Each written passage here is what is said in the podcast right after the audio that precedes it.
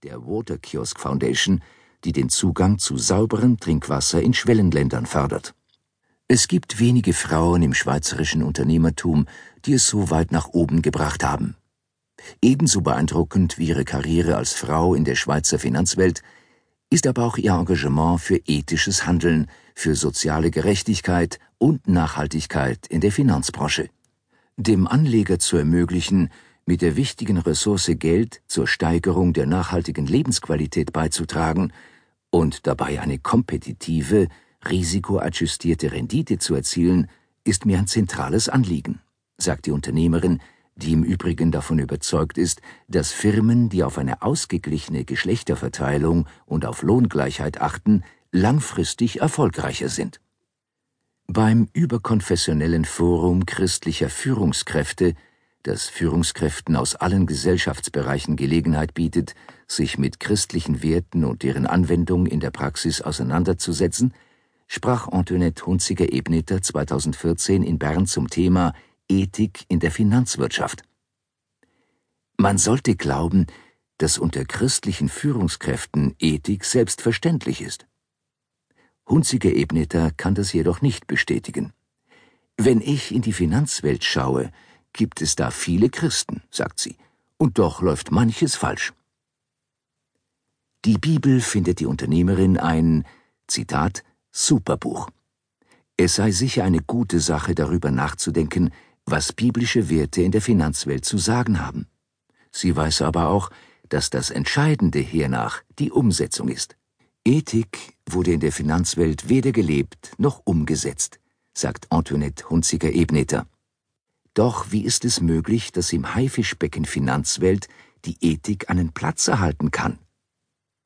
Antoinette Hunziker-Ebneter kann auf ihre eigenen Erfahrungen zurückgreifen, wenn sie antwortet, es braucht Vorbilder, die zeigen, dass man auch in der Finanzwelt nach ethischen Grundsätzen gut wirtschaften kann. Zudem zähle ich darauf, dass immer mehr Anleger und Konsumenten nach Finanzanlagen oder Produkten verlangen, die ethischen Maßstäben entsprechen. Die Unternehmerin glaubt nicht daran, dass die Finanzwelt, die sich in manchen Belangen als ethikresistent erwies, von sich aus zu ethischem Handeln findet.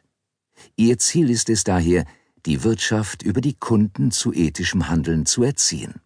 Sie ist überzeugt, dass die Wirkung von strengeren Regulationen verpufft.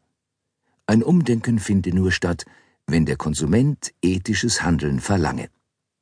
Die Mehrheit der Investmentbanker ist nur daran interessiert, noch mehr Geld zu verdienen, sagt sie. Rational ist das nicht nachvollziehbar, denn zum Leben haben die meisten, die dort arbeiten, mehr als genug. Der Mechanismus nach immer mehr kann nur gebrochen werden, wenn Kunden diese Finanzprodukte nicht mehr kaufen. Offensichtlich war die Finanzkrise für die Unternehmen keine Lehre. Ich habe gedacht, räumt sie ein, dass die Krise die Finanzindustrie zur Raison bringt. Doch ich lag falsch. Nach sechs Monaten war alles wieder beim Alten. Was Antoinette Hunziker-Ebneter konkret unter ethischem Handeln versteht, erläutert sie anhand der Prinzipien ihrer Vermögensverwaltungsfirma. Beim Aufbau der Firma ab 2006 haben wir eine Wertebasis erarbeitet, sagt sie, in der auch meine persönlichen Werte vertreten sind. An erster Stelle steht die Integrität. Dann folgt der Respekt vor Mensch und Umwelt. Weiter ist Transparenz wichtig. Schließlich braucht es auch den Mut, Nein zu sagen, wenn etwas nicht unseren Grundsätzen entspricht.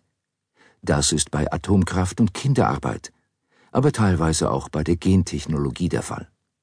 Über ihre Vermögensverwaltungsfirma tätigt Antoinette Hunziker-Ebneter, die in Sachen Ethik alles andere als eine reine Theoretikerin ist, Anlagen nach persönlichen Wertvorstellungen.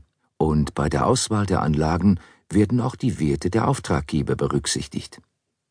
Dabei stellt sich die Aufgabe herauszufinden, ob die schönen Worte in den Geschäftsberichten der Realität entsprechen. Zu den Abklärungen gehört auch eine Befragung, bei der die Firmen darlegen müssen, was sie unter Nachhaltigkeit verstehen. Dann zeige sich schnell, ob darüber nur oberflächlich nachgedacht wurde oder dahinter eine klare Strategie steckt. Hier stellt sich natürlich die Frage, wie viele Unternehmen durch ihr Raster fallen. Antoinette Hunziger-Ebneter